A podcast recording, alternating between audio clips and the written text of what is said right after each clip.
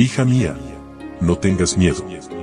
Un devocional que te ayudará a aliviar tus preocupaciones, mientras aprendes a vivir en la paz del Dios Todopoderoso.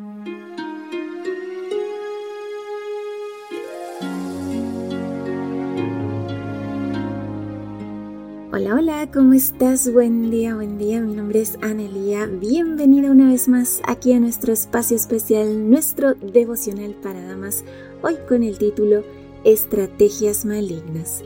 Leo en 1 Samuel capítulo 28 versículo 20. Al oír estas palabras de Samuel, Saúl sintió mucho miedo y se desmayó. Las fuerzas le faltaron pues no había comido nada en todo el día. Saúl se desmayó y el enemigo se burló de su suerte. Así trabaja Satanás. Te hace caer en tentación y luego se burla de ti te seduce y te hace creer que no tienes esperanza, que Dios no te perdonará. Presentó a Dios como el enemigo de Saúl, pero nunca se apartó el Señor de un alma que acudiera a Él con sinceridad y humildad. Así es como el gran enemigo reviste con sus propios atributos al Creador y bienhechor de la humanidad. La crueldad es satánica. Dios es amor y todo lo que Él creó era puro, santo y amable, hasta que el pecado fue introducido por el primer gran rebelde. Satanás mismo es el enemigo que tienta al hombre y lo destruye luego si puede, y cuando se ha adueñado de su víctima, se alaba de la ruina que ha causado. Si ello le fuese permitido, prendería a toda la raza humana en sus redes. Si no fuese por la intervención del poder divino, ni hijo ni hija de Adán escaparían.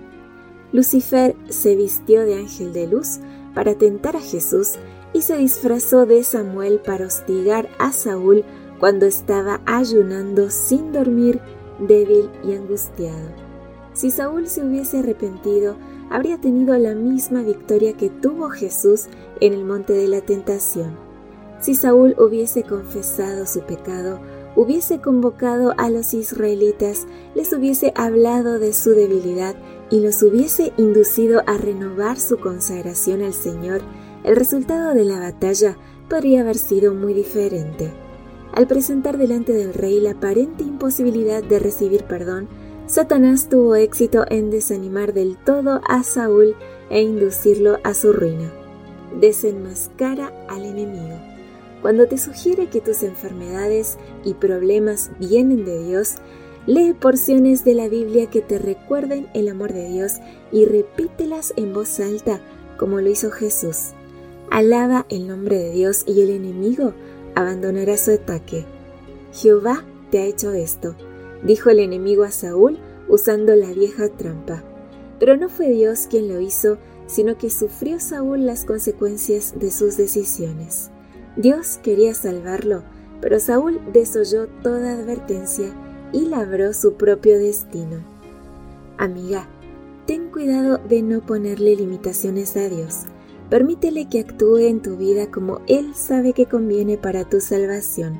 La próxima vez que te ocurra una tragedia, declara que sabes quién está detrás del incidente.